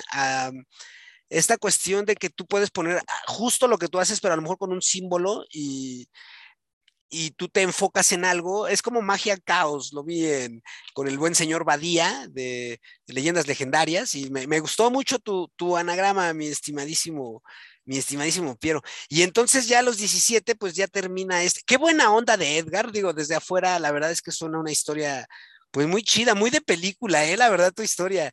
Eh, eh, la parte de Edgar me parece muy noble, me parece que este momento en tu historia, la parte de Edgar me parece muy noble por ser este primer, eh, pues, maestro, guía, ¿no? De, del ajedrez. Y además me parece muy grande de su parte el hacerse a un lado, ¿no? El decir, no, pues yo hasta aquí, tú ya has superado al maestro, sigue tu camino de victoria por otro lado. Y pues yo no lo conozco, pero pues se le manda un saludo al profesor Edgar, ¿verdad? Eh, y esto ya en 2000, 2017, mi estimado. ¿Y luego qué prosigue en... Bueno, este, eh, voy con este eh, otro profesor que este prefiero no decir su nombre. Este, lo omitimos. Ajá, lo omitimos. y este, y podríamos decir en términos que era muy rudo. Híjole. Eh, su nivel era alto, no, y no, no voy a mentir que subí de mi nivel, pero, pero fue muy estresante.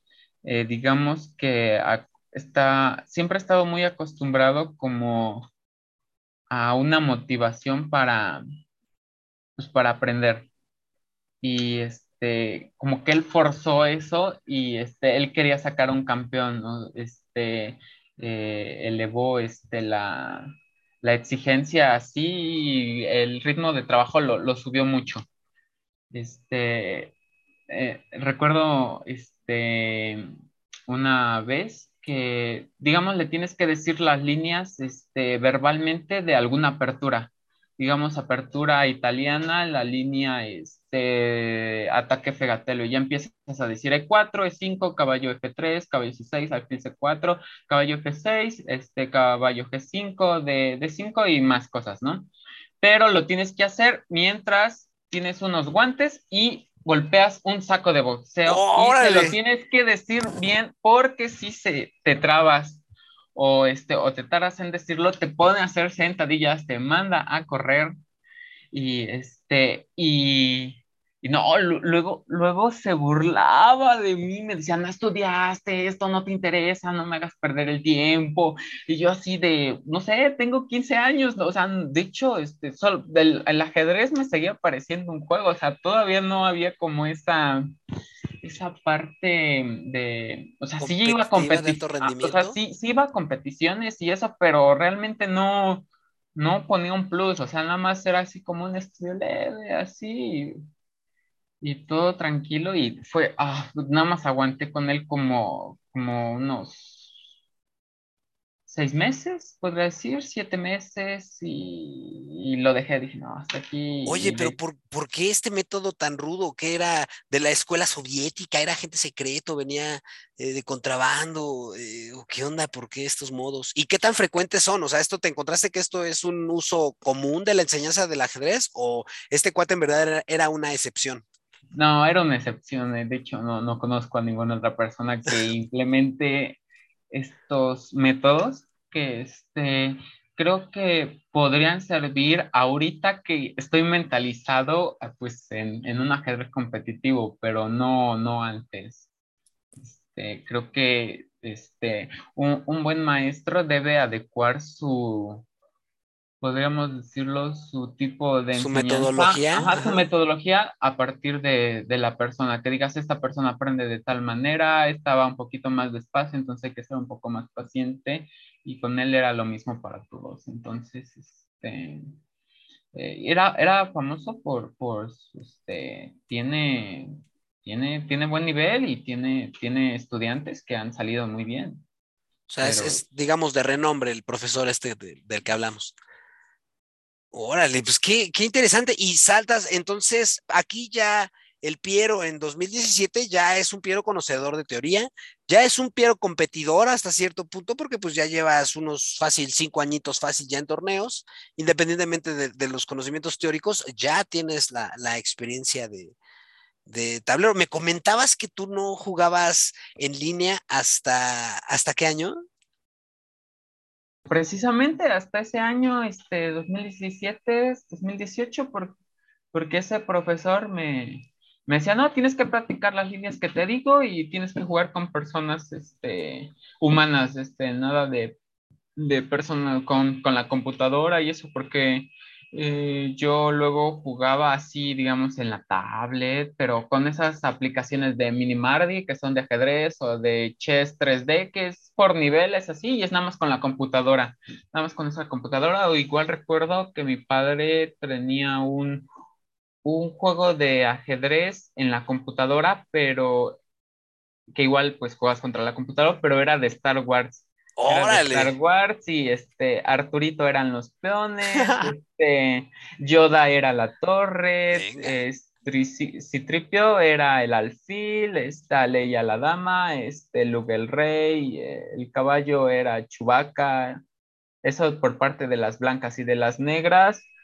Eh, los peones eran los soldaditos blancos, las torres, no recuerdo, eran como una máquina robot que sale en la 5 o en la 6, no, no me acuerdo el nombre. Ah, estado bien chido. La, el caballo, ya, ya tiene que no, que, que no lo no, no juego eso, de hecho no sé dónde quedó.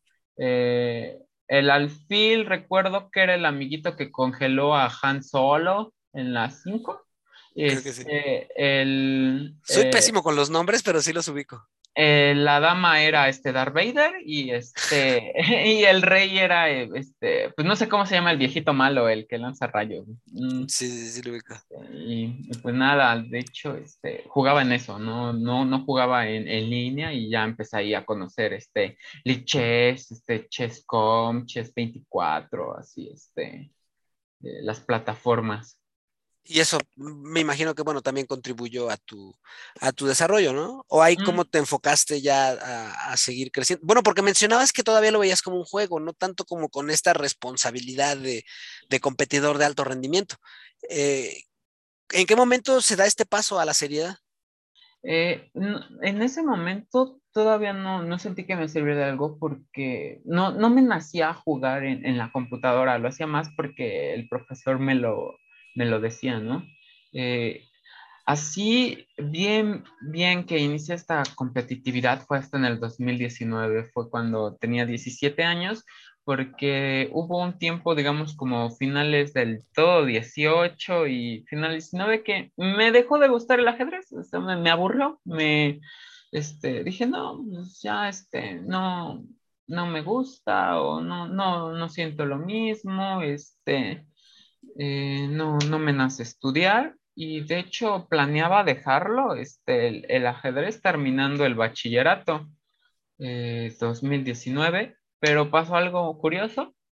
Este, mi padre me dice, vamos a, al Nacional de Aguascalientes, otro torneo que nos metemos así que no había estudiado nada y no me metió en mi categoría, este, que era sub 18 todavía me metí en la absoluta, en la categoría internacional, que juegas con cubanos, con venezolanos, con, con, todos. Creo que vino Shiro, vino Shiro a Aguascalientes.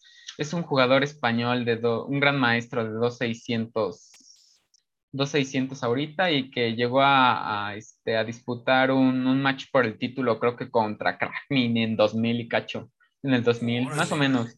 No, no tengo los datos precisos y este, y juego pues, pues a ver qué pasa, ¿no? Digo, este, mi papá lo pagó, este, pues, este, pues vamos a esforzarnos. Eh, empiezo perdiendo la ahí en el nacional son nueve rondas en la categoría internacional empiezo perdiendo la primera ronda con un chico de Chihuahua pero pierdo y digo oye pero no jugué tan mal o sea pude haber ganado como que empiezo a decir pues pues creo que sí puedo, ¿no? Este, creo que sí puedo. Este, juego la segunda ronda y le gano a alguien que me sacaba como 400 puntos. En este tiempo todavía tenía 1500, no sé, 1520, 1510, creo. Pero ¿cómo te ranqueabas? O sea, ah, ah para competir tenías el rank, tenías tu registro.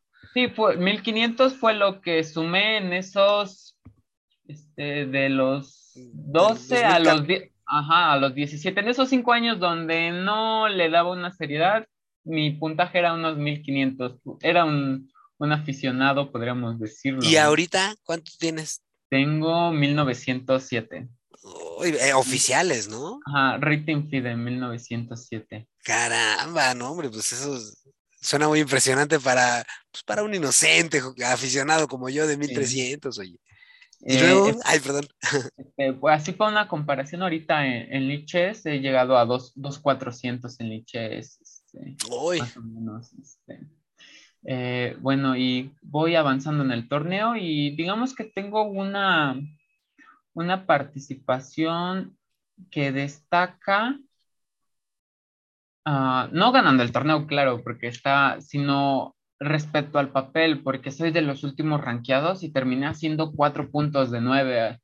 O sea, gané creo que tres, empaté dos y perdí cuatro. O sea, me, fue bien. O sea, y de hecho subió mi puntaje a 1600 cacho, porque le, gané a personas de 1900. Este, no, también le gané a una persona de 2000 este, y empaté con varias de 1900 y sí perdí, sí perdí este, partidas. ¿Y cómo sales de Aguascalientes este, en 2019 con este desempeño? Pues, este, no sé, me, me, sentía, este, así como de vaya, este, como que lo estoy retomando, o sea, dije, creo que, sí me gusta, sí, este, sí le, le voy a echar ganas y se, se junta con otra cosa curiosa cambian al... yo estudié en CCH Oriente, el, bachillerato. Venga, saludos a CCH. Yo fui en la prepa 2. Actualmente sigo portando los colores de los Pumas, por supuesto. Y este, cambian al, profesor eh, de educación física que está a cargo del ajedrez en CCH y digamos que anteriormente el profesor anterior pues no le da una difusión adecuada al ajedrez, que es lo que ha pasado en muchas escuelas, que al profesor encargado de ajedrez no, pues no sabe de ajedrez y nada más hace que enseñan y que y los, los alumnos hacen que aprenden y este, y pues no, no se lleva bien el proceso. El profesor me llama no, no sé cómo consiguió mi teléfono, sigue siendo un enigma. Este, me dice, nada, de seguro se lo pasó el profesor anterior, yo digo, este, eh, me llama y me dice, me interesa este, promover el ajedrez en CCH, pero no tengo idea de ajedrez y requiero tu ayuda solo si, claro, tú estás dispuesto. Entonces se combina con que yo tengo la llama viva otra vez. Y, y no sé, se, se, juntó todo y, y este, eh, comienzo el, el, taller de ajedrez en CCH y lo llevamos dos, este, dos, este, clase, dos días a la semana, martes y jueves, después de, del horario de clases de, de 1 a 3. Y este, íbamos al gimnasio y el profesor nos prestaba los materiales eh, las mesas, los ajedrezes, los relojes, el tablero mural, y yo era el encargado como de difundirlo con las personas que llegaran. ¡Ay, qué padre! Y pues qué buena onda que se, que se junta. Y en cuestión de entrenamiento, aquí se implementó algo nuevo, porque me imagino que seguiste yendo a torneos, ya después del 2019. Ah, sí, el siguiente torneo que me vi después de, pues, de Semana Santa, que decimos que los nacionales son siempre en Semana Santa, era Copa Independencia. Copa Independencia es el torneo más importante de la Ciudad de México, solo de la Ciudad de México a lo largo del año. Oh. Este, ¿Qué fue pues, de tus primeras visitas a Los Pinos? Eh, no, eh, Copa Independencia este, cambia de sede. Eh, ah, no, no se ha hecho en Los Pinos. Eso es más como por parte de un club que, lo hace. Ah, vale, vale. Podemos decirlo así. las últimas ediciones se ha llevado en Buenavista, en un holiday, en un hotel este, holiday por el metro Buenavista.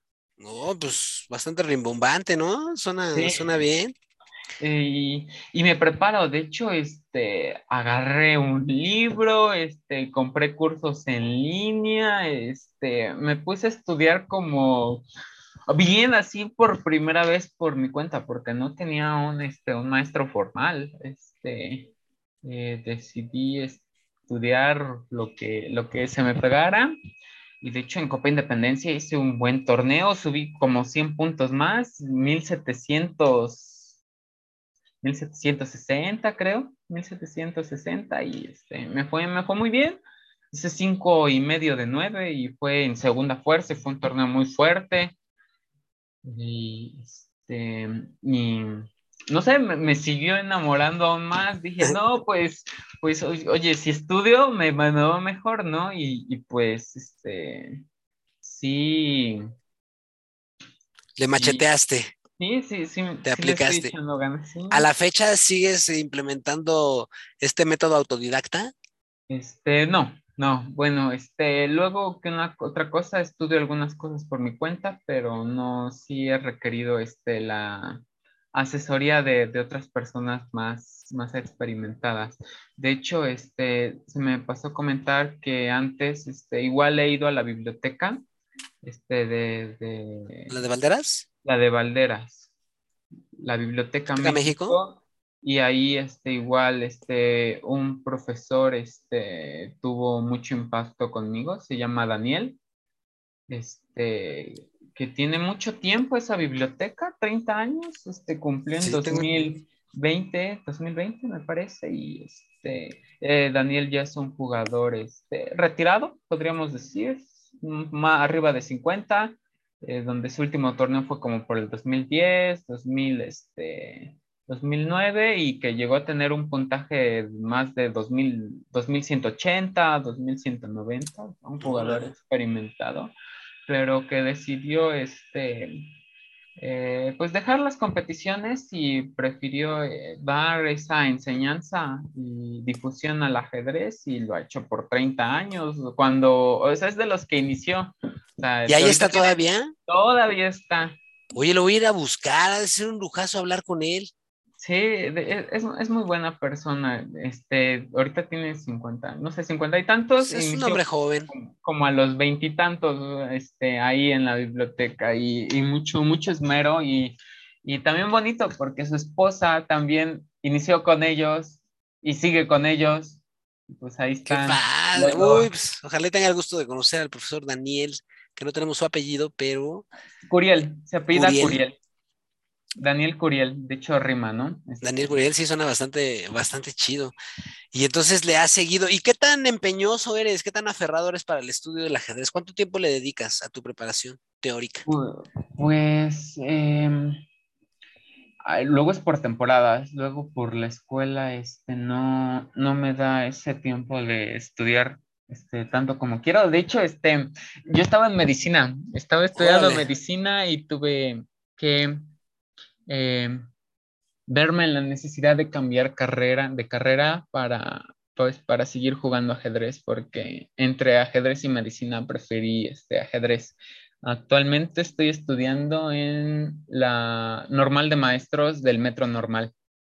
Órale, qué padre. Y este, y me genera una duda, o sea, ¿a dónde te vas, a dónde vas a proyectar tu, tu amor por el ajedrez? ¿A dónde te va a llevar el camino, mi estimadísimo Piero?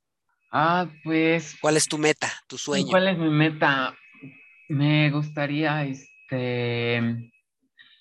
Primero conseguir mi título de ajedrez, porque en el ajedrez tenemos títulos. Podríamos decir que sería como cuando consigues tu maestría o tu doctorado, hay algo parecido así en el ajedrez. Hay cuatro títulos.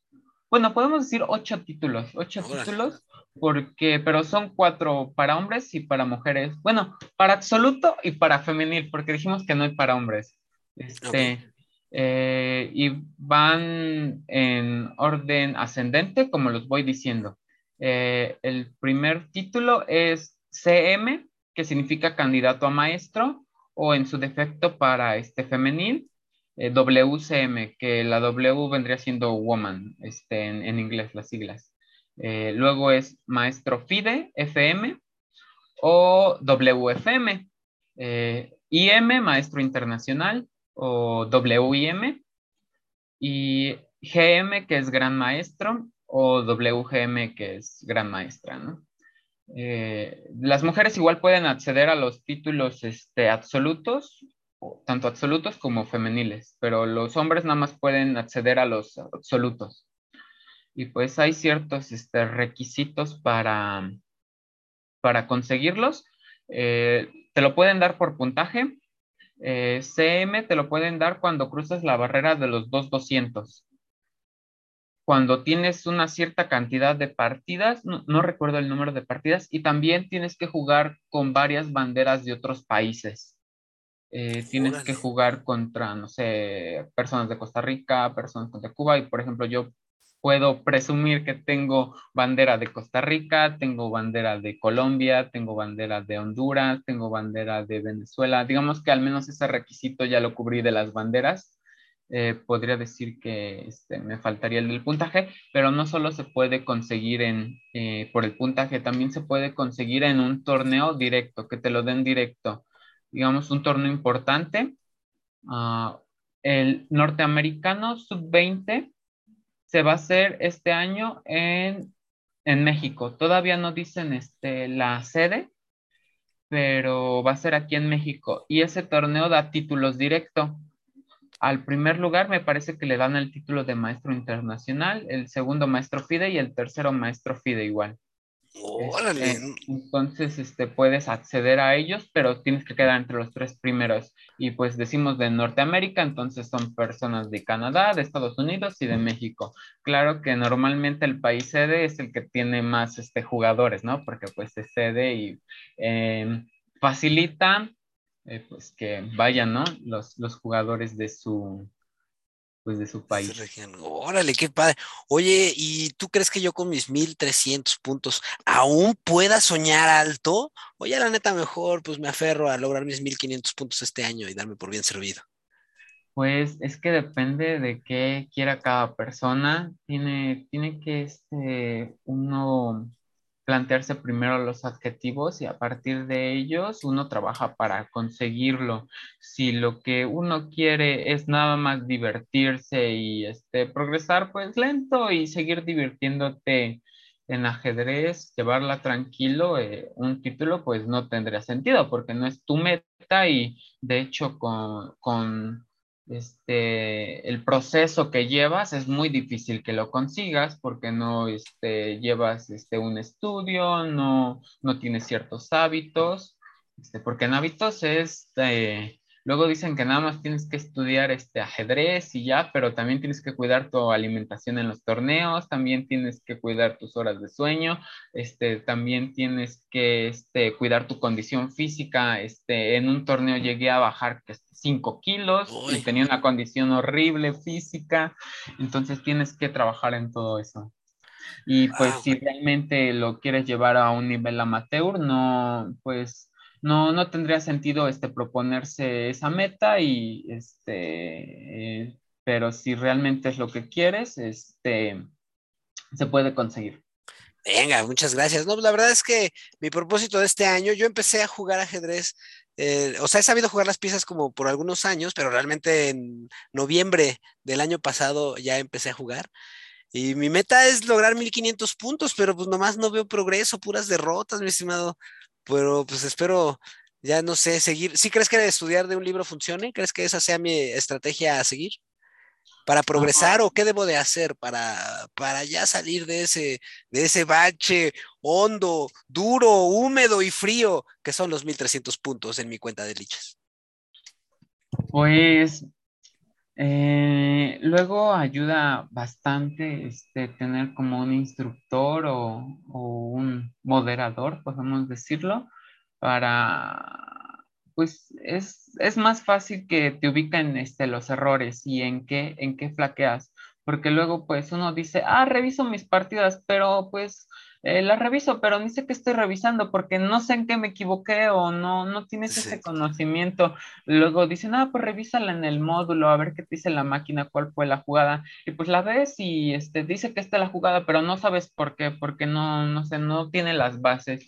Y ahorita con este eh, con el ajedrez actual podría decir que hay muchas alternativas para al menos iniciar este, el ajedrez y gratuitas. Este, la biblioteca está, este, sus talleres son gratuitos, este, Pilares este, fomentó mucho el ajedrez y son gratuitos y hay personas con mucho nivel. Tengo amigos de 2100, de, de 1900 que están en esos, este, en, casas de cultura, no sé qué sea Pilares exactamente, y este, y es gratis, este, e incluso si no, no pudieras este, ir, este, igual hay clases gratis en línea que luego dan este, personas, pues igual por difusión, y, o también este, videos en YouTube, este, cosas básicas, entonces eh, podríamos decir que sí se puede.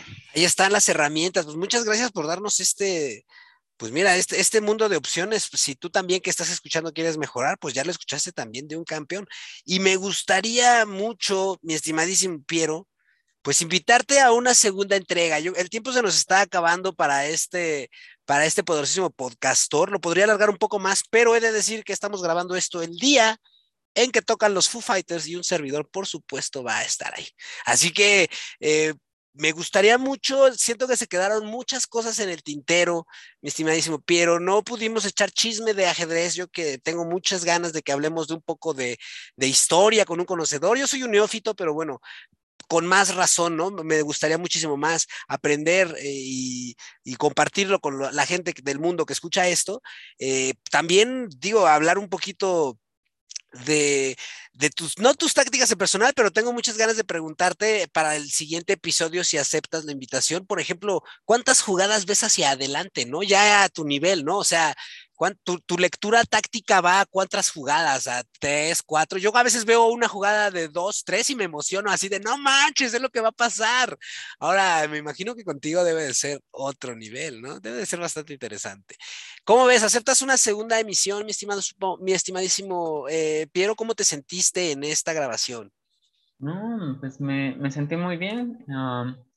Creo que salió todo muy natural. Este, luego me emociono mucho y luego siento igual que, que me alargo un poco. No, pero, un gustazo, este, un gustazo, de eso se trata. Eh, creo que, creo que estuvo bien, este, con gusto. Eh, eh, los, los, tiempos los acomodo y, y, siempre hay tiempo, entonces este, habrá una segunda parte. Por capítulo favor capítulo 2 de esta, de este, voy a subir este rápidamente, así este se va a escuchar rápido. Nos ponemos de acuerdo eh, para grabar eh, el segundo. Por lo general cierro el podcast con una dinámica de palabras rápidas pero no sé si sea adecuado hacerlo porque aún hay cosas que platicar. Entonces lo voy a guardar esa dinámica para el siguiente, para el siguiente episodio. Muchas gracias, eh, Piero. Esto se queda en un continuará porque habrá un segundo episodio. ¿Algo que quieras decir para concluir este episodio, mi estimadísimo Piero? No es una conclusión de la conversación general, pero sí de lo que platicamos hoy. Mm, la vida es muy curiosa a veces. bueno, al menos en mi caso me ha pasado que parece una cosa y se te cambia de repente y, todo pasa por algo y se tiene que, se tiene que seguir independientemente de lo que pase. A veces este, son cosas malas y terminas aprendiendo algo, eh, son cosas buenas, terminas aprendiendo algo, pero siempre se sigue aprendiendo y este, igual no, no, no, parecía que no iba a Chihuahua, aunque me hubiera ganado mi inscripción y como que se acomodaron todas las cosas y de repente que estoy dentro y, y no sé, este, entonces, este, todo pasa por algo y hay que echarle ganas siempre.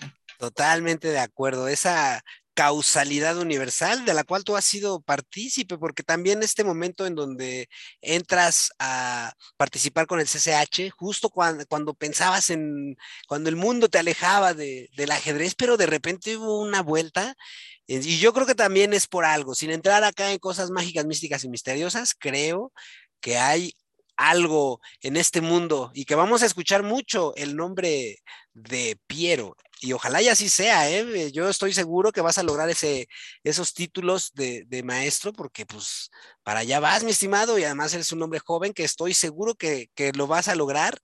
Y espero que no te olvides de la banda, porque este podcast se va a quedar para la eternidad hasta que el mundo acabe, no sé, los extraterrestres, pues tú sabes, alguna, algún detallito gracioso, pero bueno, en algún momento pues podrás regresar a esta grabación y escucharte a tus 19 años y va a ser un gustazo. Espero que nos invites a. Voy a hacer todo lo posible por ir a Chihuahua, voy a proponérmelo y pues a lo mejor hasta nos vemos por allá. Uno nunca sabe. Muchas gracias, mi estimado Piero, mi estimado Raúl. Le mando un saludo a mi tío Raúl, que pues que no lo he visto en un rato, espero que todo esté muy bien. Y muchas gracias a ti que estás escuchando esto, por favor no, no me cuelgues o no te vayas todavía, mi estimado Piero, voy a terminar solo de despedirme de la audiencia. Muchas gracias, eh, por favor, está pendiente de esta segunda parte de la conversación en donde vamos a hablar del ajedrez desde otra perspectiva. Ya conocimos el ajedrez eh, competitivo, en el siguiente vamos a ir un poco más por la onda filosófica, por la onda debrayada, por la onda buena onda, así que no te lo pierdas, va a estar sumamente chido. Muchas gracias por escuchar esta emisión y ahí te ves.